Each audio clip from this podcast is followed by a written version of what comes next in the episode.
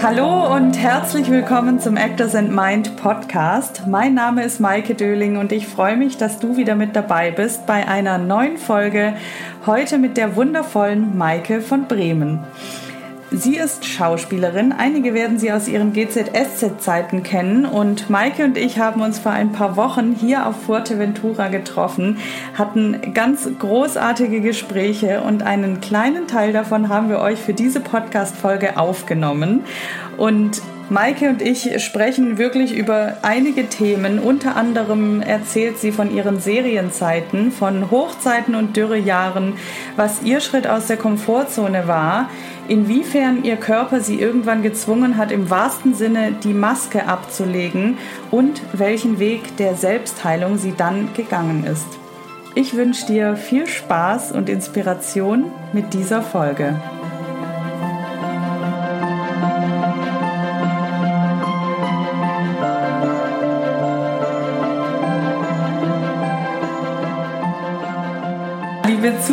Zuhörerinnen und Zuhörer, ich habe heute dieses Mal auch wieder live jemanden zu Gast, die Schauspielerin Maike von Bremen. Und wir sitzen in Fuerteventura ja. in meinem kleinen Gästezimmer, wo der Sound am besten ist. Und ich freue mich sehr, dass wir uns hier getroffen haben, dass ich dich live zu Gast habe bei mir im Podcast. Herzlich willkommen, liebe Maike. Ich freue mich auch sehr, liebe Maike.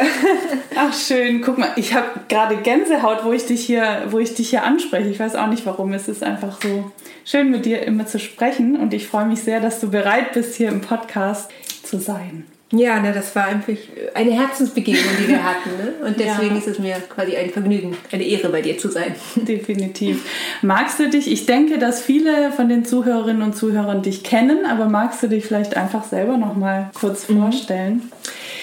Ja, also ich bin Maike von Bremen und ich denke, die meisten bringen mich in Verbindung mit äh, gute Zeiten, schlechte Zeiten, obwohl, das muss man echt sagen, ich bin, obwohl ich da schon seit über 13 Jahren raus bin, ja, aber ich war dort äh, sechs Jahre von 2002 bis 2008 und danach auch bei Marienhof, Anna und die Liebe, Herzflimmern und habe auch ansonsten Kreuzfahrt ins Glück und so quer durch den Garten, so Soko und die üblichen Verdächtigen gemacht und habe auch Kleinkunst gespielt und viel Boulevardtheater. Und ja, das war so mein schauspielerisches Wirken. Habe auch mal ein Musikalbum rausgebracht. Aber so die äh, letzten Jahre beschäftige ich mich jetzt gerade mit ganz anderen Themen, mehr mit ganzheitlichen Selbstheilung und sowas. Da kommen wir später ja. auf jeden Fall auch noch drauf. Aber lass uns mal, wie immer im Podcast, ganz vorne anfangen. Wie fing das mit der Schauspielerei an bei dir? Ja, also ich denke mal, wie das bei vielen der Fall ist, hatte ich da schon ganz früh so den Wunsch schon als Kind und habe das so als Kind und Jugendliche schon im Jugendtheater und Laienspieltheater vorangetrieben und habe dann mich in der Kinderagentur gemeldet und bin dann sehr schnell erst direkt nach der Schule in ein ganz tolles Kleinkunstprojekt reingerutscht bei ähm, das sagt, glaube ich, vor allem den Berlinern was. Da sind die quasi sehr, sehr angesehen. Bei Pige und Eichhorn, das ist ein ganz tolles Kleinkunstduo, die ganz viele Preise abgeräumt haben. Und mit denen durfte ich dann frisch aus der Schule anderthalb Jahre durch äh, Deutschland, Österreich, Schweiz touren. Und da habe ich dann spätestens gewusst, ja, das ist, was ich machen will. Ähm, ich liebe es, auf der Bühne zu stehen. Ähm, ja, mit dem Körper und der Stimme Emotionen auszudrücken. Und dann ging es auch schon heute die Polter, ehe ich mich versah, bin ich dann bei gute Zeiten, schlechte Zeiten reingerutscht. Eigentlich äh, war ich gerade dabei, äh, eben frisch nach dem Abitur parallel zu der Kabarett-Tournee bei den staatlichen Schauspielschulen mhm. vorzusprechen. Aber da ich auch, um so ein bisschen ja, wie soll man sagen, so studentenmäßig zu jobben in der Castingabteilung dort selber bei den Castings der Grand Ufer ausgeholfen habe, wollte Schicksal irgendwie den Weg abkürzen und mir wurde kurzerhand von den Produzenten, die mich dort beim Einspielen oft erlebt hatten, selber eine Rolle angeboten. Ach, wie cool. Und wie das so ist, wenn man 21 ist, denkt man nicht äh, unbedingt äh, seriös, sondern denkt sich, ach, okay, cool, bin dabei. Insofern hatte ich dann die ähm, groß seriös geplanten Vorsprechen, beziehungsweise war ich damals schon bei, was war das, Leipzig, Ernst Busch und ich glaube Stuttgart in der Endrunde und habe das dann äh, heißblütig über, einfach über Bord geworfen und gesagt, jetzt mache ich erstmal das und dann könne ich ja in ein, zwei Jahren immer noch vorsprechen. Und dann bin ich da aber so lange kleben geblieben, dass ich das dann erübrigt hatte. Und dann war ich mhm. erst mal sechs Jahre dort und so ging das dann quasi von sich aus sehr fließend. Alles. Spannend. Also das heißt, war eigentlich GZSZ für dich auch so deine Schule? Das kann man tatsächlich so sagen. Ne? Also ich hatte zwar, also die Bühnenschulung habe ich wirklich durch dieses Touren mit dem Kabarett gehabt, weil das mhm. ist ja auch gerade so auf kleinen Bühnen so wahnsinnig nah, die Energie mit dem Publikum.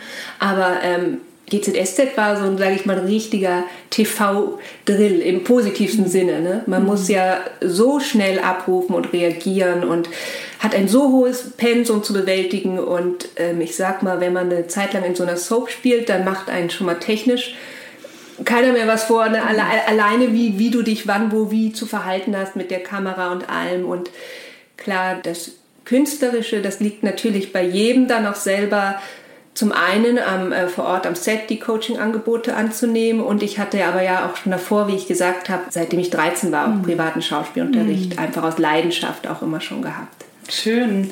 Was war das so für eine Zeit oder wie würdest du rückblickend sagen, hast du dich auch über die sechs Jahre entwickelt? Ja, das ist eine interessante Frage. Ich war ja nun sehr jung, als ich eingestiegen bin. Ich war 21 und wenn ich jetzt da so drüber nachdenke, die, diese ersten Jahre, die sind so ziemlich wie in so einem Rausch vergangen, mhm. ja, weil ich hatte eben viele Kollegen in meinem Alter, mit denen ich auch ganz eng befreundet war und das hatte so ein bisschen was von andere hatten in der Zeit, meine Schulfreunde haben in der Zeit studiert und hatten ihre Studentenpartys und wir hatten unsere Filmcrew. Und ich habe oft das Gefühl, ich bin mit denen so gemeinsam groß geworden. Und rückwirkend kommt mir diese Zeit oft wie so ein Rausch vor, weil sie war so voll gestopft mit Arbeit und diesem Wir-Gefühl und diesem Jungen, jetzt entdecken wir gemeinsam die Welt. Und dann bericht ja über dich auch, das war ja damals auch, weiß gar nicht, ob sie es immer noch ist, aber damals die meistgesehenste Serie und von jetzt auf gleich brach dann so eine Bekanntheit über einen rein. Das rückwirkend kommt mir das alles wie so ein Zeitraffer vor. Mm. Dann waren am Wochenende immer Autogrammstunden und ich kann gar nicht sagen, was diese erste Zeit mit meiner Entwicklung gemacht hat, weil die einfach zu voll war. Ich glaube, war die Entwicklung selber, also nicht was jetzt das Technische, das Schauspielerische angeht, war das wie ein Militärdrill im positiven Sinne. Da hat man sehr schnell sehr viel gelernt, aber die mental, soziale, ähm, psychologische Entwicklung, glaube ich, hat danach erst richtig angefangen, mhm. weil davor war man in so einem Funktionsmodus, mhm. ja. Also war es auch eher so ja, ein, ein, technisches Lernen, also äh, technisch in Anführungsstrichen, aber auch du hast den Beruf sozusagen gelernt. Genau, ich habe den Beruf gelernt. Also das Interessante ist, die Soap wird ja oft sehr hart verurteilt. Mhm. Ne? Was aber sehr unfair ist, weil es liegt, man muss einfach bedenken, dass dort am Tag ähm, bei einer Soap eine halbe Stunde Material produziert wird, bei einer Telenovela sogar bis zu einer Dreiviertelstunde, mhm. während sie beim Film vielleicht mal zwei, drei Minuten ja. am Tag produzieren und Szenen endlos wiederholen und den Schauspielern Zeit geben, sich hineinzufühlen.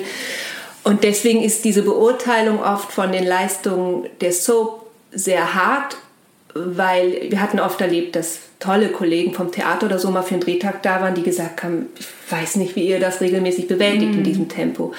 Insofern das war eine starke Schule zu lernen, sehr schnell zu versuchen zuzugreifen auf alle Mittel, die man sich eben erarbeitet hat.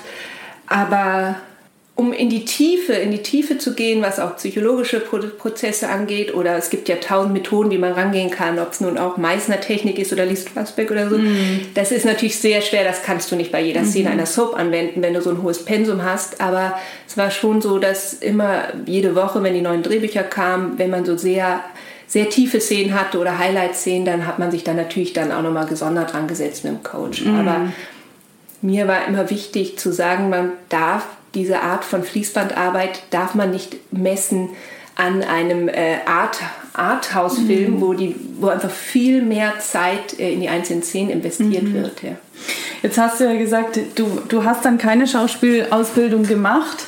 Gab es den Moment, wo du gesagt hast, ich irgendwie möchte ich doch noch eine machen? Oder beziehungsweise was war der Moment, wo du für dich auch gefühlt hast, so ich bin Schauspielerin? Also ich muss sagen, dadurch, dass ich, bevor ich bei der Serie war, eben diese fast zwei Jahre ähm, diese Kleinkunstsache machen durfte, fühlte ich mich schon als Schauspielerin mhm. oder viel oder mehr noch als Künstlerin. Ähm, Im öffentlichen Auge hatte das ja nicht stattgefunden. Das heißt, es wurde gerne oft über mich geschrieben, ja, aus der Castingabteilung rein in die Serie, so als hätte ich mal eben überlegt, äh, studiere ich äh, BWL oder, ähm, oder äh, keine Ahnung, äh, werde ich Kindergärtnerin und ach nee, ich ja. gehe in die Soap. Und so war es eben nicht. Also ich, äh, mein Vater war auch Dramatiker, ich habe also früh dort auch Theater gespielt. Ich habe mich schon früh als Künstlerin gefühlt mhm. und dieses Image, ach, der Soapy, wurde mir dann wie es den meisten Kollegen geht, von außen gegeben. Deswegen war es eher so, dass ich später erst merkte, oh, jetzt musst du das verteidigen, dass mhm. du Schauspielerin bist. Mhm. Aber mhm. gefühlt hatte ich mich schon so. Schön, das auch mal so rumzuhören. Ja, ja. Und ich meine, es war eher so, dass ich fast manchmal traurig war, dass an welche Grenzen man aufgrund des engen Zeitpensums stößt. Also als Beispiel, es gab eine Zeit, da musste ich über drei Monate lang in der Serie die trauernde Witwe spielen, weil mhm. meine, die Liebe meiner, große Liebe meiner Rolle bei der Hochzeit umgebracht wurde. Und äh, das bedeutete also laut Drehbuch, dass ich jeden Tag die Beine Witwe spielen musste über Monate. Und ich hatte immer diesen Ehrgeiz, ich will das so aus der Tiefe meiner Seele holen, es soll ganz authentisch sein. Und hatte mir dann Tools zusammengebaut, um jedes Mal in echte Tränen auszubrechen, bis dann irgendwann mich ein Schauspielcoach zur Seite nahm und gesagt hat, hör auf damit, bitte benutze jetzt den Tränenstift, das kannst du mal machen für einen Film oder so, aber wenn du das über drei Monate machst, dein Körper glaubt, du gaukelt wow. ihm vor, dass du depressiv bist. Und es war halt so, es ging mir immer schlechter, weil ich eben so kopflos, so unbedingt mich als Künstlerin führen wollte, dass ich einfach den Körper über drei Monate lang in einen Trauerzustand gehalten habe. Und das ist eben so ein Moment, wo man manchmal sagt, da stößt so eine Langzeitproduktion an ihre Grenzen. Da muss man manchmal oberflächlicher arbeiten, um sich nicht selber komplett in dieser Rolle zu verlieren. Boah, das finde ich aber gerade voll interessant. Mhm. Also danke fürs Teilen. Ich ja. finde das total spannend, weil es ist ja, ich meine, wir reden, da kommen wir später noch hin, wir reden ja auch so viel jetzt über, über ja, was, was der Körper eigentlich mhm. so in sich trägt. Deswegen, ich finde es total spannend, dass du dann sozusagen künstlich den Körper in so einen Zustand versetzt mhm. hast, was ja auch ein Stress ist für mhm. den Körper. Ja. Naja, das ist eben wirklich, ich meine, das wird oft unterschätzt und natürlich kann man das äh, machen für bestimmte Momente oder ich meine, die ganze Lee Strasberg-Methode oder so mhm. fußt darauf, die ich dann viel später äh, in Los Angeles auch nochmal so einen äh, Drei-Monats-Kurs besucht habe. Und das sind tolle Methoden, mhm. aber eben sowas sollte man nicht über einen langen Zeitraum immer wieder täglich mhm. anwenden, äh, weil irgendwann bringt man sein System wirklich durcheinander. Ja. Jetzt hast du ja auch gesagt, dass dich der Erfolg dann so, der kam dann so relativ schnell auch. Ähm, und dann wurden ja auch Dinge über dich geschrieben. Ich weiß jetzt nicht, ob das alles positiv oder auch negativ war. Wie hast du gelernt, mit der Öffentlichkeit umzugehen? Also man muss sagen, dass es wurde damals nicht wirklich negativ über mich geschrieben. Ich glaube, ich habe auch einfach gar nicht genug polarisiert. Oder was heißt nicht genug? Mhm. Ich war kein Mensch, der groß polarisiert hat. Also während meiner äh, aktiven Zeit, in der ich viel gedreht habe, waren, waren die Medien sehr nett zu mir. Es gab eigentlich immer sehr liebevolle Berichterstattung.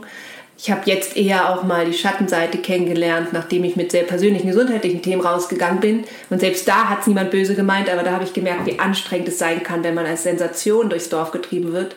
Aber in meiner aktiven Zeit war ich davon recht verschont. Vielleicht mhm. war ich zu, zu langweilig, man hat immer nur nett über mich geschrieben. Wie ging es denn dann weiter? Also, du hast gesagt, du warst sechs Jahre bei GZSZ. Mhm. Bist du dann von selber ausgestiegen oder war deine Rolle dann zu Ende? Nee, ich bin von mir aus ausgestiegen, weil ich nach sechs Jahren irgendwie das Gefühl hatte, ich, ich hatte das Gefühl, ich rutsche in so einen Beamtenstatus. Also mm. die, die Stimmung, die Geschichten, die so meine Rolle erlebten, die blieben immer sehr gleich. Und ich erinnere mich, wie ich mal zum Produzenten hochging. Also ich war quasi verantwortlich für alle Dramen. Also meine Rolle ist alles Schlimme passiert, was bei einem Menschen nur passieren kann. Von ähm, entführt, äh, gefoltert, vergewaltigt, äh, in eine Sekte gerutscht, Mutter beim Flugzeugabsturz gestorben, Ehemann bei der Hochzeit umgekommen, Kind verloren, fast ertränkt, Kaffee abgebrannt. Also you name it, ich habe alles erlebt. Und ähm, ich weiß, wie ich mal irgendwann zum Produzenten hochging und gesagt habe, ob ich nicht auch mal bitte einen lustigen Strang haben könnte. Ich beneidete immer die Kollegen, so die diese flachsigen oder verrückten Stränge hatten. Und dann hat man mir so ein Marktforschungsprotokoll gezeigt und hat der gesagt, nee, das wäre jetzt wirklich blöd, weil äh, die Marktforschung zeigt, dass wenn ich weine, steigt die Quote. Und irgendwie dachte ich mir, oh nee, wenn das jetzt so weitergeht, das ist mir zu eindimensional. Krass. Und dann habe ich äh, eben auch gedacht, man, mit aller Dankbarkeit, ich war da jetzt so lang, ich hatte mir ein tollen, tolles Polster aufgebaut, ich hatte meine Erfahrung da gemacht und dann hat es mich weitergezogen. Und dann bin ich gegangen und hatte auch das Glück, viele haben ja dann geungt, oh Gott, wenn man nach so einer langen Zeit eine Serie verlässt, das wird schwierig. Aber es lief dann auch einfach die nächsten äh, vier Jahre sehr reibungslos, sehr gut weiter. Und danach kam dann erst ein Punkt, also 2008 bin ich raus und 2012 merkte ich dann, oh, jetzt wird es ruhiger. Ja. Aber bist du dann auch mit so einem Selbstbewusstsein da rausgegangen, so ich möchte jetzt weiter? Also wusstest du, wo du hin willst oder wusstest du nur, ich will da jetzt raus, weil ich gerade nicht mehr weiter nicht entwickle? Ja, also ich, ich hatte nicht wirklich einen Plan. Ich mhm. habe damals auch noch nicht mich so mit Visualisieren auseinandergesetzt. Ich wusste nur, ich will neue Rollen spielen, andere mhm. Rollen spielen, andere Charaktere. Ich möchte mich quasi, ich möchte wieder mehr finden und suchen müssen, etwas Neues formen. Aber da, ich hatte gar nicht so viel Zeit, so nachzudenken, weil es auch da dann recht holter die Polter weiterging. Durch die Ausstiegsmeldung kamen direkt die Karl-May-Festspiele, äh, was mich total gereizt hat damals, weil ich von allen Kollegen, die das gemacht hatten, gehört hatte, was für ein Spaß das ist, vor 8000 Leuten am Abend und mit dieses Cowboy- und Indianer-Gefühl. Das habe ich dann direkt gemacht und dann kam eben auch Anna und die Liebe und so. Also ich bin da immer so durchgestolpert, muss man ehrlich sagen. Ich habe, glaube ich, erst als dieser Flow so 2012 aufhörte, überhaupt mal angefangen zu reflektieren, mm. was hättest du denn eigentlich gerne? Da komme ich gleich zu. Aber was war, wurdest du dann anders besetzt? Also waren das da, hast du dann die Rollen bekommen, wo du gesagt hast, ich möchte mal was Neues ausprobieren oder war das wieder eher ein ähnlicher Schlag? Also was das angeht, hatte ich wirklich Glück. Also bin ich auch bis heute total dankbar für. Ich blieb zwar im gleichen Segment, ja, mhm. also im Sinne von, jetzt sage ich mal die böse Schublade, ne, einmal Soap, immer Soap. Die nächsten Rollen waren zwar Soaps oder Telenovelas, aber innerhalb äh, dieser Schublade, sage ich mal, waren die Charaktere total vielfältig. Mhm. Also einmal die äh, taffe und dann äh, die taffe Unternehmensberaterin, die verführerische Französin, die so ein bisschen Amelie-mäßig oder so magisch fast war und dann die richtig böse, die klassische John Collins Bitch in der Art-Serie, die äh, über Leichen geht, um irgendwie ihr Ziel zu erreichen. Also da durfte ich dann schon alle Facetten und die dann auch endlich, um wieder, da schließt sich der Kreis, die lustigsten Gags hatte. Also da durfte ich dann auf meine böse Art lustig sein. Was ehrlich gesagt war das bis heute meine Lieblingsrolle. Mhm. Dr. Isabel Jung in Herzflimmern. Da, wenn man den ganzen Tag so ein Biest spielt, ist man am Abend so herrlich ausgeglichen. ja, das hat Spaß gemacht. Hast du diese Rollen, die du dann bekommen hast, also hast du für dich auch in deinem Material was dann verändert oder hast du mit deiner Agentur kommuniziert, ich möchte jetzt aber solche Rollen spielen? Weil ich frage das deshalb, weil viele, ähm, ich kriege oft die Frage so, ja, wie schaffe ich es denn, dass ich die Rollen bekomme, die ich gerne spielen möchte und nicht das, wo die Caste oder in der Schublade, in der ich jetzt mhm. angeblich bin? Ja, es ist eine gute Frage. Also es ist tatsächlich so, in der Zeit, in der es bei mir so gut lief, habe ich immer das Gefühl, dass da einfach viel eins einfach zum nächsten kam. Ich denke, ich kann es mir jetzt nur so erklären, dass danach sofort die nächste Rolle kam hatte ich noch der Bekanntheit durch GCS zu verdanken. Dass sie so ein anderer Typus war, halte ich in dem Moment für Glück, mhm. weil da hatte ich noch nicht, da hatte ich ja noch kein anderes Material. Ähm, ich habe dann zweimal hintereinander, keine Ahnung, ob das einen Zusammenhang gibt, zweimal hintereinander eine lesbische Rolle gespielt, wo ich schon dachte, bin ich da jetzt festgeparkt. Aber die Rollen wiederum waren so unterschiedlich, eben die taffe Geschäftsfrau zur äh, sinnlich verführerischen Mary Poppins, dass ich nicht weiß, also das war, glaube ich, auch eher Zufall. Und dann der Sprung von der ähm, verführerischen, sanftmütigen Französin zu dem taffen Biest, das denke ich, habe ich tatsächlich einfach der Casterin zu verdanken, die mich in beiden besetzt hat, mhm. die einfach mich als Schauspieler und als Künstler gesehen mhm. hat und gesagt hat, der gebe ich mal eine ganz andere Farbe. Da muss ich wirklich sagen, also Gwendolyn Clayton oder Segelclub Bader, äh, die beiden, ähm, da bin ich bis heute sehr dankbar, dass sie mich komplett gegen den Typ zweimal hintereinander mhm. besetzt haben. Ja. Toll tolle Casterin ja. auch. Ja, und Casterin mit dem Herz am rechten Fleck. Mhm. Und das muss ich echt sagen, es gibt viele liebevolle und es gibt aber auch viele, wo man manchmal denkt, vergesst nicht, dass wir alle miteinander zusammenhängen und mhm. niemand steht über dem anderen. Und mhm. deswegen sind dann diese ähm, menschelnden ja. Caster sind einfach ein Geschenk, die mhm. auch mit Respekt und auch mit Mitgefühl für diesen Kampf, den man in diesem Markt ja auch hat, einfach die Schauspieler sehr auf Augenhöhe mhm. behandeln. Ja. ja. Ja, das finde ich, also sind, sind schöne Beispiele. Ich finde auch, dass es echt tolle Casterinnen gibt ja. auf dem Markt. Ja. Mit dem Herz am rechten Fleck. Schön. Ähm, okay, dann hast du gesagt, 2012 fing mhm. das an, dass es ein bisschen weniger wurde mit den Rollen. Was würdest ja. du jetzt sagen, woran lag das oder was in, an was für einer, in was für einem Prozess oder was für einer Phase warst du mhm. dann da? Es ist eben eine gute Frage. Es ist natürlich schwer, wenn man selber drinsteckt, zu sagen, woran lag es. Ne? Nun könnte man es banal drauf schieben, okay, das war, da war ich dann gerade 31 geworden. Nun könnte man sagen, ja, für Frauen ab einem gewissen Alter wird es eh schwieriger. Wäre jetzt vielleicht zu leichte Erklärung, weil war ja gerade danach mein Band eher vielseitig. Man muss auch sagen, ich bin dann eine Zeit lang erstmal viel gereist, weil ich eben mhm. das Gefühl hatte, nachdem ich ja immer wieder sofort in Serien war, jetzt will ich einfach mal frei sein und habe mich dadurch auch selber recht lange geblockt, ähm, war auch auf Weltreise. Und ich kann dir, ich kann dir nicht sagen, lag es daran, ne, dass ich mich länger rausgezogen habe, lag es an dem Alter, war es einfach nicht mehr meine Zeit. Mhm. Also es waren dann einfach, ich glaube schon zwei, drei absolute Dürrejahre. Und das ist halt ne, in unserem Beruf, das kennen ja die meisten, das ist dann halt die große Herausforderung, wenn man nicht gerade oben auf der Suppe schwimmt, das klar von seinem Ego fernzuhalten und ähm, mhm.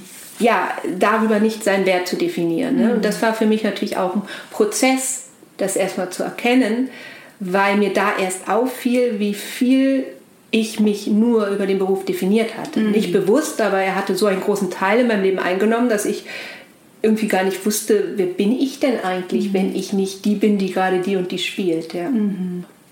Was war das dann für eine Phase für dich, diese, in, wir nennen es jetzt mal Dürrezeit mhm. oder Leerlaufphase, was auch immer. Wobei, vielleicht war es auch nicht unbedingt ein Leerlauf, weil du hast ja auch eine Entwicklung mhm. gemacht in der Zeit.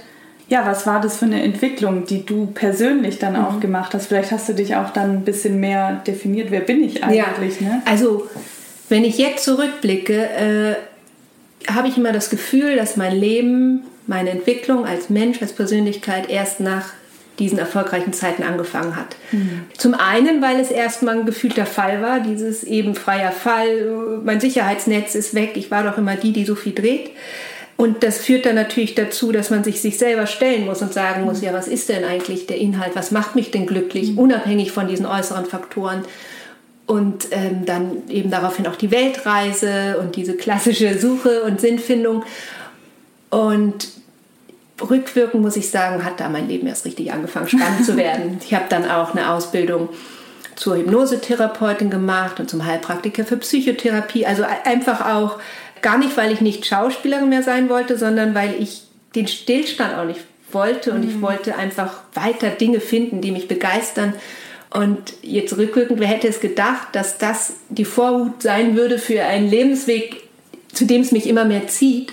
Aber ähm, ich denke oft, wenn mir die Rollen weiterhin so nahtlos in den Schoß gefallen wären, ich weiß nicht, ob ich die Person so spannend finden würde, wenn man das über sich selber sagen kann, wie die Person, Frau, die ich meine, jetzt geworden zu sein. Mm. Ja. Wow. Aber es ist ja wie mit allem im Leben, ne? wir entwickeln uns nicht in der Comfortzone. Wir entwickeln uns, wenn man uns aus unserer Comfortzone rausschmeißt oder wenn alte Wege nicht mehr funktionieren. Dann mhm. beginnt die Entwicklung. Und ohne jetzt sagen zu wollen, dass jeder, bei dem alles easy peasy läuft, jetzt irgendwie Stillstand erleidet, das nicht zwangsläufig, aber der größte Wachstum entsteht halt immer, wenn wir in einer Sackgasse sind mhm. und neue Wege finden müssen. Ja. Ja, finde ich auch spannend, dass du gesagt hast, du hast dann noch andere Dinge gefunden, die dich auch begeistern, mhm. sozusagen. Ich glaube, das ist echt was Wichtiges, mhm. ne? weil es, ich meine, nicht jeder hat das Glück, dass er so viel dreht, wie du gedreht mhm. hast. Und da hatten wir es jetzt auch, bevor wir hier auf die Aufnahme gedrückt hatten, davon, dass es halt auch das Gegenteil gibt und die mhm. gibt, die so in der Mitte sind. Ähm, ja, was, was ist so dein Rat vielleicht auch, was man tun kann, um sich eben nicht nur mit der einen Sache zu definieren. Ja, also ich selber habe halt für mich gemerkt, es ist, es ist einfach so unfassbar wichtig, dass wir unser, unserem Wahr, unsere Zentriertheit, unsere Stabilität nicht aus diesem Beruf herausziehen.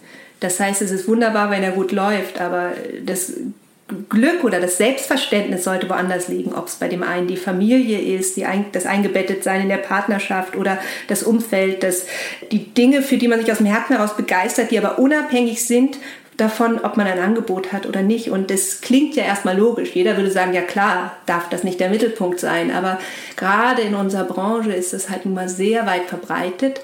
Klar, dass Menschen in diesem Beruf finden, ich nehme mich da auch nicht aus, die den Wunsch auf unbewussten Konflikten oder sonst was, früher Kindheit, sonst was haben, gesehen zu werden, geliebt zu werden. Und gerade generell Künstler sind halt oft sehr sensible, empathische Menschen. Das heißt, sehr schnell passiert da die Verwechslung aus, gebt mir eine Bühne, gebt mir äh, ein, ein, ein Forum, gebt mir Applaus, damit ich mich fühle. Und das finden wir gerade bei den Künstlern, den, den sensiblen Menschen sehr, sehr viel. Und das kann halt echt nach hinten losgehen, wenn nicht die Basis, die komplett außerhalb von Sachen, die wir nicht immer steuern können, besetzt man uns oder nicht, wenn diese mhm. Basis nicht woanders einen festen Boden hat. Ja, absolut. Aber ja. Ach so, und es ist äh, genau, was wir vorhin halt auch auf Mike besprochen hatten. ich bin unfassbar dankbar dafür, dass ich von Anfang an oder als so junger Mensch diesen, ich sag mal, diesen Hype, diese Bekanntheit erleben durfte oder dieses schnell eben so viel drehen, weil ich das halt auch äh, kenne, noch von mir als Teenie und das auch in der Branche ja viel erlebe. Viele Kollegen, die das nicht hatten oder nicht erleben konnten, durften, weil es halt nicht so war, das ist ja auch viel Glück, rennen oft dieser Karotte hinterher ne? mhm. und immer diesem Gefühl, wenn ich an dem und dem Punkt bin und irgendwie viel drehe oder, oder Bekanntheit habe oder das, dann würde es mir besser gehen. Mhm. Und das stimmt einfach nicht. Also ähm, es ist egal, wo man steht. Und ich hatte eben auch schon das Glück, auch schon mit äh, wirklich bekannten äh, Filmstars von uns mich darüber austauschen zu dürfen, wo man denkt, wo ich dann hochgeguckt habe und gesagt habe, oh, wenn man da steht, wo du stehst, dann ist doch alles toll. Und die sagen dann auch, ja, wenn, wenn man einen äh, Kinofilm hat, wo man für alle hochgelobt wird, dann warten alle nur darauf, dass der nächste floppt. Das mhm. heißt, dieses Sicherheitskonzept ist total trügerisch mhm. und man wird sehr wenige in dieser Branche finden, die, egal wo sie stehen, ob ganz unten oder ganz oben, das Gefühl haben, sie seien jetzt angekommen und in Sicherheit. Und deswegen ist es so wichtig, sein privates Glück, sein privates Gleichgewicht nicht aus diesem Beruf zu ziehen. Mhm, mhm. Oh, es ist so ein, so ein wichtiger Punkt. Ich meine, da bin ich ja heute auch immer noch und ich glaube, wir alle irgendwie dass wir immer wieder schauen dürfen, wo unsere, also was eigentlich unsere Bedürfnisse sind mhm. und wie wir in uns die Sicherheit finden oder das Zuhause finden ja. oder die und Liebe finden. Und, dem, und wie, wenn du schon sagst, ne, man sollte auch immer wieder reflektieren, was ist mein Antreiber, mein Bedürfnis mhm. hinter diesem Beruf. Mhm. Ne, man sagt ja mal der Wunsch hinterm Wunsch. Ne? Im besten Falle ist es tatsächlich die kreative Selbstausdruck, die Spielfreude. Das wäre das ja. Gesunde. Mhm. Aber sobald eben vielleicht der Motor ist, ähm, ich möchte von vielen Anerkennung, wird es schwierig. Ne? Mhm. Und es ist also, ich für meinen Teil habe halt dann in den letzten Jahren sehr gemerkt, und da hat mich dann auch viel, so wie es meine Gesundheit hingebracht, ich war irgendwann an einem Punkt angekommen, wo, wo die Drehanfragen nicht so flutschten und ich 80 Prozent meiner Arbeitskraft, sage ich mal, in dieser Branche in das Drumherum steckte. Also mhm. in, heißt zu Events gehen, gute Miene machen, Klinken putzen und immer das klassische neue Fotos, neue Videos, neues hier und das. Also immer in diesem Vergleich und immer in diesem Beweisen müssen steckte. Und das, was mir eigentlich Freude machte, das Spielen selber, fand kaum mehr statt. Und es ging nur um das Marketing drumherum. Und da habe ich für mich an irgendeinem Punkt gemerkt, das will ich nicht mehr. Mhm. Dieses immer in diesem Beweiskampf sein, das ist nicht mehr mein Weg. Und das gehört nun mal in dieser Branche dazu. Und diese Branche folgt vielen Gesetzen, die auch sehr trendorientiert sind. Oder da kommen wir wieder zu Alter und allem Möglichen. Oder eben Schubladendenken, gegen das man sich dann immer aufbäumen muss. Und das war für mich so ein Punkt, wo ich gesagt habe, ich werde im Herzen immer Schauspielerin bleiben. Und wenn mir eine Rolle angeboten werden würde, die mich fasziniert, freut, würde ich sie auch mit Kusshand annehmen. Aber ich werde mein Leben darauf nicht mehr ausrichten. Mhm. Es ist gerade voll spannend, was du erzählst. Ich habe ja letzte Woche einen Selbstmarketing-Workshop mhm. gegeben und da hatten wir es genau von diesem Punkt. Deswegen ist es so schön, das gerade von dir zu hören, weil es ging darum, wenn man zu sehr den Fokus auf den, was, was man machen muss, um sich zu vermarkten, legt, dass man dann die kreative Substanz, das schreibt auch Alina Gause in ihrem Buch, mhm. ähm, in ihrem neuen Buch Anbietern ohne Anbieten ohne Anbietern, mhm.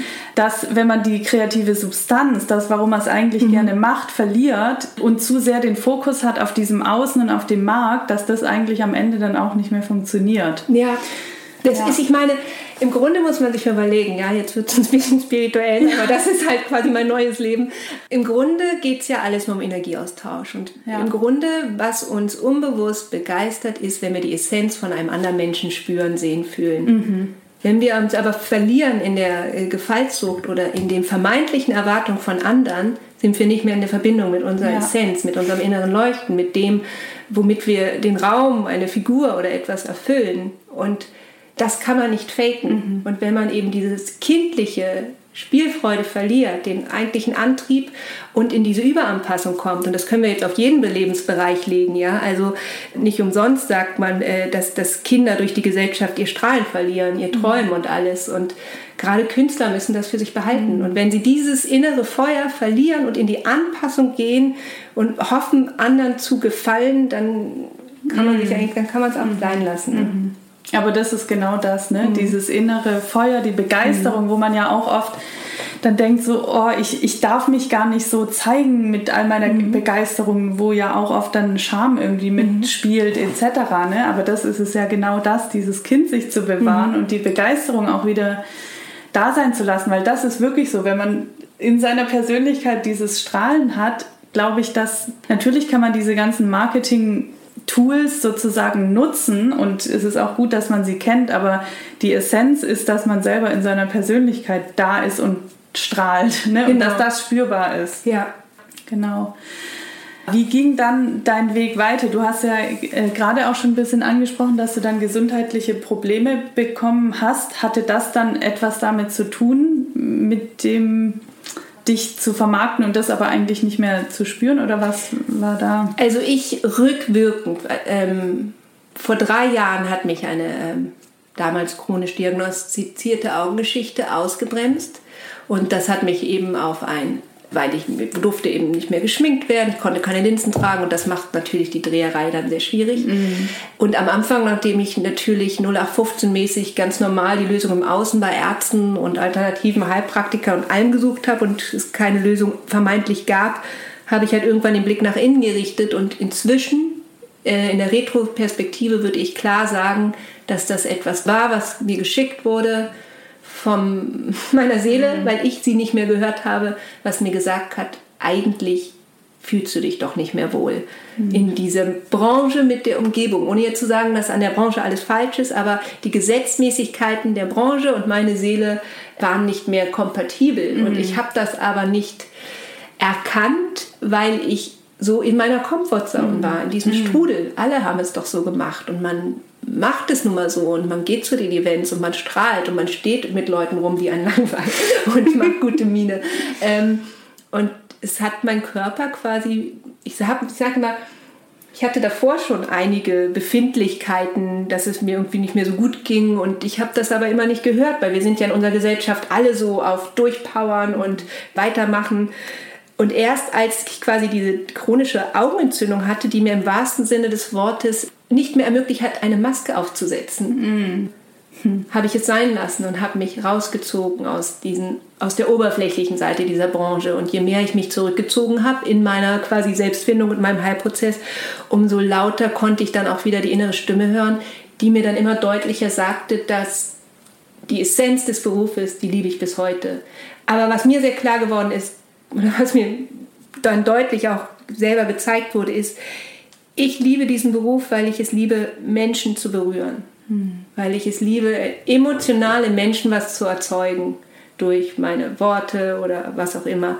Aber da gibt es auch noch andere Wege als Schauspielerei für. Und als mir der Wunsch hinter dem Wunsch mhm. bewusst wurde, dass es nämlich nicht darum geht, irgendwie auf einer Leinwand oder irgendwas zu sein, sondern dass ich eigentlich das nur möchte, diesen emotionalen Transfer schaffen, tief berühren, ähm, habe ich gedacht, dann such dir doch mal ein Feld, wo du das in der puren Form kannst, ohne dass du dich diesen Gesetzmäßigkeiten anpassen musst. Und das ist jetzt der Weg, auf dem ich gerade bin. Er ist noch nicht fertig gegangen, aber dadurch, dass ich meine eigene quasi Selbstheilung der Augen, die mir jetzt quasi auch nach fast drei Jahren äh, gelungen ist, wieder den Unkenrufen der Schulmedizin ähm, vorangetrieben habe, dadurch ist mir jetzt auch immer klarer geworden, dass das wahrscheinlich auch mein Weg wird, weil ich so viel jetzt geforscht habe und einfach die ganzen Body-Mind-Zusammenhänge werden so unterschätzt und unter den Teppich gekehrt. Und ähm, ich denke, dass da mein Weg liegt, ob ich das vielleicht kombiniert mit Schauspiel auch mache, weil auch da, mhm. jetzt zum Beispiel im Sommer, werde ich wieder, das habe ich letztes Jahr auch schon gemacht, mit Laien Theater inszenieren. Und das Schöne war, als ich das das letzte Jahr gemacht habe, wurde mir am Ende dieser Theaterinszenierung von fast allen Teilnehmern gesagt, und das war überhaupt nicht meine Absicht, dass diese zwei Wochen sie quasi wie eine Therapie empfunden haben. Und bei mhm. fast allen von denen ist in der Arbeit am Theater eine Art persönlicher Prozess aufgebrochen. Ob sie nun aus der Deckung kamen und sich endlich freigespielt haben oder plötzlich neue Seiten an sich entdeckt haben. Und da habe ich gemerkt, ich glaube, mein Weg liegt in der Arbeit mit Gefühlen und mhm. Menschen, aber es muss nicht zwangsläufig dieser Ausdruck sein mhm. über die Schauspielerei. Boah, da war gerade so viel drin.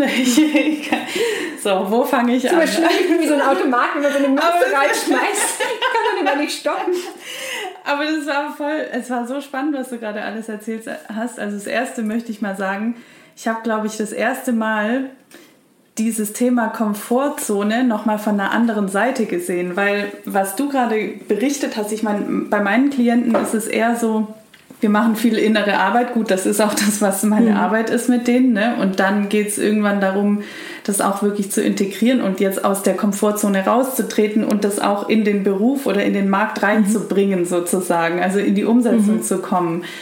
Und bei dir, ich fand es gerade spannend, weil du gesagt hast, dass das, wovon ich jetzt gerade bei Out of the Comfort Zone spreche, das war bei dir eigentlich schon die Komfortzone und bei dir ging es dann eher rückwärts. Ne? So, also nee, in, rückwärts ist, glaube ich, das falsche Wort. Es ging in eine andere ja. Richtung dann und wieder in dich hinein zu hören und zu schauen und dass das dann für dich Out of the Comfort Zone war. Ja. Finde ich ein spannender Prozess und das zeigt für mich aber auch, wir alle sind in Veränderung und für mhm. jeden ist was anderes die Komfortzone. Na, beziehungsweise, es ist spannend, dass du es sagst. Ich glaube, was für mich out of the comfort zone war, war dadurch, dass ich am Anfang quasi so erfolgreich sein durfte, hatte ich eine große Angst in mir, weil ich das so früh gelernt hatte, immer diese Außenwirkung, was denken andere. Mhm. Und für mich war der Prozess aus der Komfortzone rauszukommen, zu, das zu verlernen und zu sagen, es spielt überhaupt keine Rolle, was mhm. andere denken. Mhm. Es gab immer eine Zeit, wo ich dachte, ach, die sehen dich jetzt alle als gescheitert.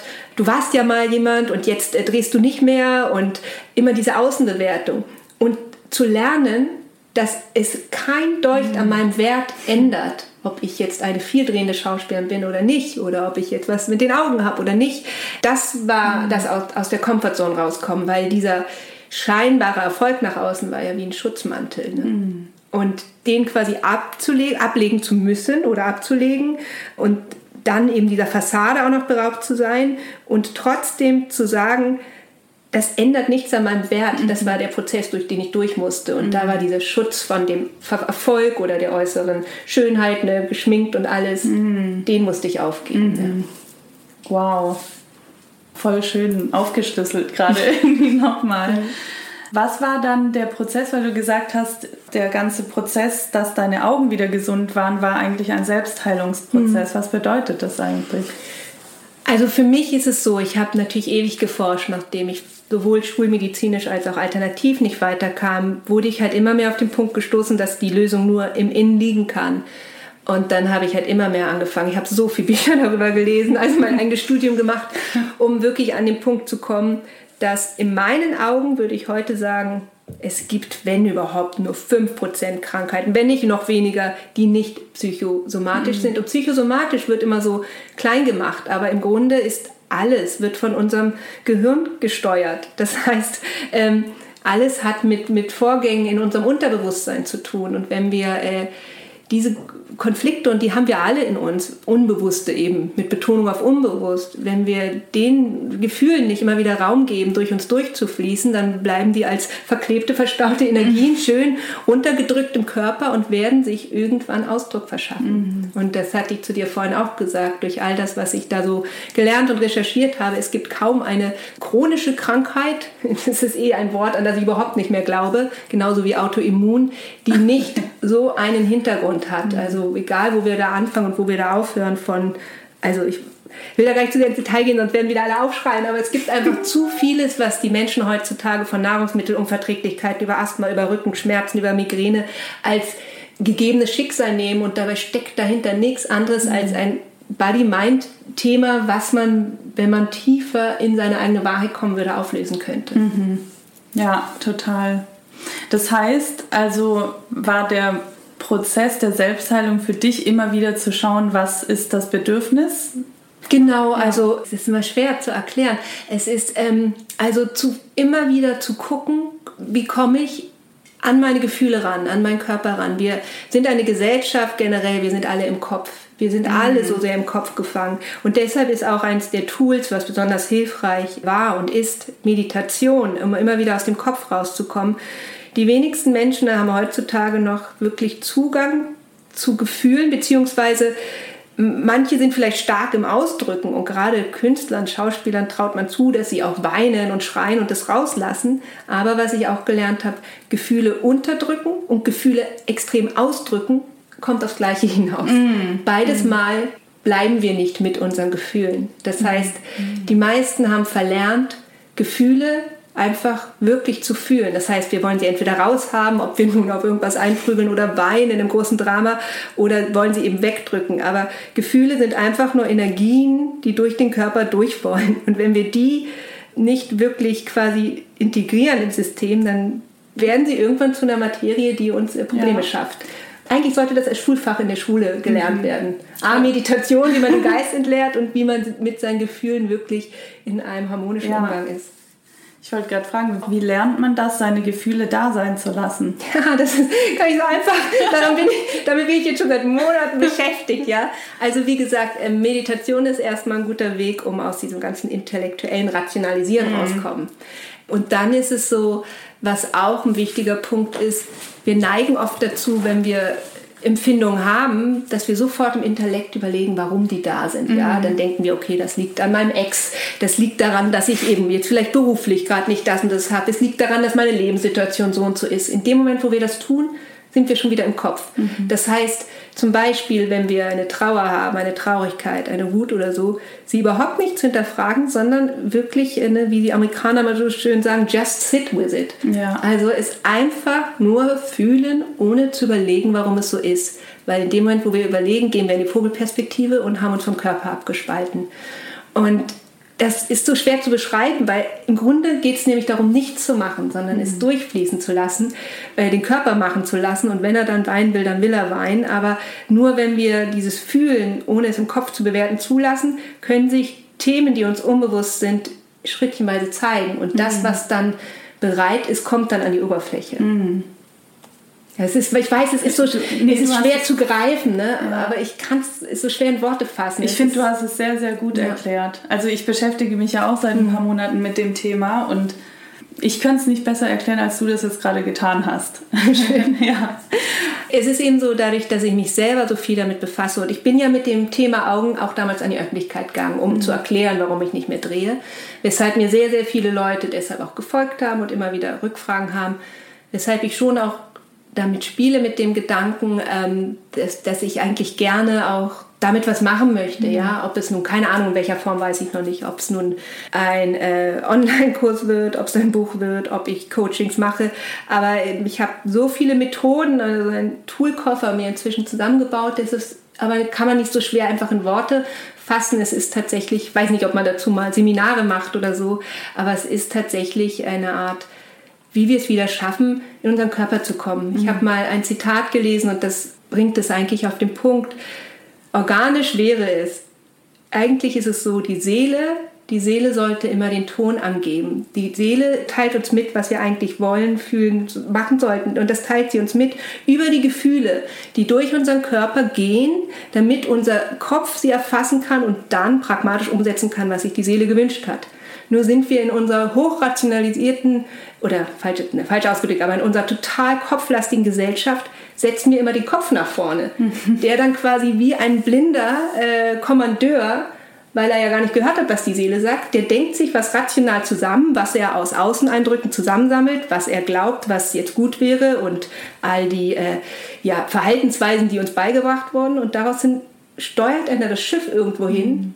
Aber die Seele, die eigentlich den Ton angeben sollte, wird dabei total unterdrückt. Mhm. Also unsere Gefühle werden nicht mehr gespürt, der Impuls wird nicht mehr gespürt und der Kopf fährt uns irgendwann gegen die mhm. Wand. Ja, total. Ist auch wieder interessant.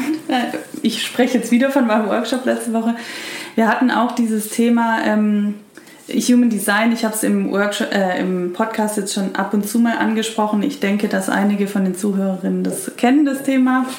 Und da geht es auch darum, ich, ich folge bei Instagram einer, die mir auch schon sehr viel beigebracht hat zu dem Thema und die hat letztens einen Post geschrieben, der hieß Lose Your Mind. Mhm. Und das sagt auch Human Design. Keiner von uns, egal welcher Typ, sollte nach dem Verstand entscheiden. Ne? Mhm. Es kommt immer entweder aus emotionaler Klarheit oder aus der Intuition, aus dem Bauchgefühl oder aus so einem inneren Wissen. Und also sie hat in diesem Post auch echt voll schön beschrieben, dass es darum geht, dass wir wieder alle viel mehr in den Körper kommen, genau. wie du es genau. auch gerade beschrieben hast, und unseren Gefühlen oder in unserer Intuition, unserer Freude folgen, mhm. um viel mehr auch wieder das, was wir vorhin gesprochen haben, dieses, diese Begeisterung, die Freude genau. rauszulassen, die wir ja eigentlich nur unterdrücken, weil wir in unserem Verstand denken oder weil unsere Gesellschaft mhm. uns beigebracht hat, das und das und das sollten oder dürften wir nicht. Genau. Ne? Mhm. Also es ist eigentlich, geht es wieder zurück zur Natur, zurück zu unserem Kind, zu ja. unserer Freude, zu unserer Begeisterung genau. und den Kopf zu verlieren. Genau. Ja, lose your mind, das ist ein schönes Bild. Voll, ja. oder? Ja, ja absolut. Ich auch. Ach, schön. Ja, ich würde sagen, wir kommen so langsam zum Ende unseres Gespräches. Gibt es etwas, wir haben jetzt echt einen großen Bogen geschlagen, ja. finde ich sehr schön. Gibt es irgendwas, was du unseren Zuhörerinnen und Zuhörern gerne noch mit auf den Weg geben möchtest, was ich vielleicht nicht gefragt habe heute? Puh. also ich tatsächlich einfach immer nur Your Soul knows best. Also mhm. zu versuchen, die Ohren wieder nach innen zu richten, den Lärm im Außen runterzudrehen und die innere Stimme wieder zu hören.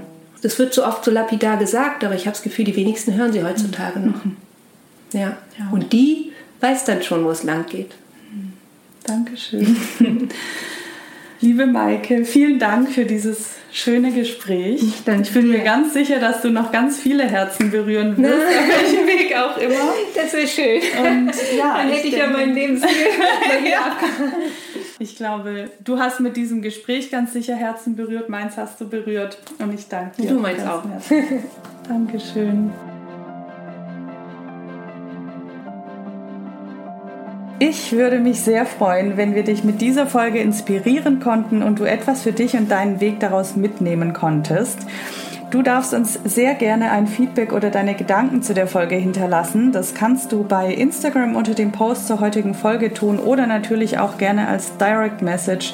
Und wenn du dich auch für das Thema Selbstheilung interessierst oder Maike einfach so eine private Nachricht, ein Feedback hinterlassen möchtest, dann findest du sie unter Maike von Bremen. Alle Links auch zu mir gibt es natürlich in den Show Notes. Und dann wird es demnächst ein neues Gruppenprogramm von mir geben. Und zwar möchte ich dich als Schauspieler, Schauspielerin dabei unterstützen, ein zweites Standbein aufzubauen, sodass du dir ein von der Branche unabhängiges Leben erschaffen kannst, Stabilität in dein Leben bringst und gleichzeitig in deiner Persönlichkeit und damit auch in deiner künstlerischen Karriere über dich hinaus wächst und ein erfülltes Leben kreierst, denn nichts Geringeres hast du verdient. Wenn du dazu mehr Infos haben möchtest, dann folg mir doch gerne auf Instagram, dort halte ich dich auf dem Laufenden und natürlich kannst du mir auch dazu gerne Fragen hinterlassen. All das gerne über Instagram oder wenn du nicht bei Instagram bist, dann bin ich auch bei Facebook oder du schreibst mir einfach eine E-Mail. Alle Links findest du wie gesagt in den Show Notes. Ich wünsche dir jetzt einen wunderschönen Tag oder Abend und ich freue mich, wenn du auch bei der nächsten Folge wieder mit dabei bist. Alles Liebe, deine Maike.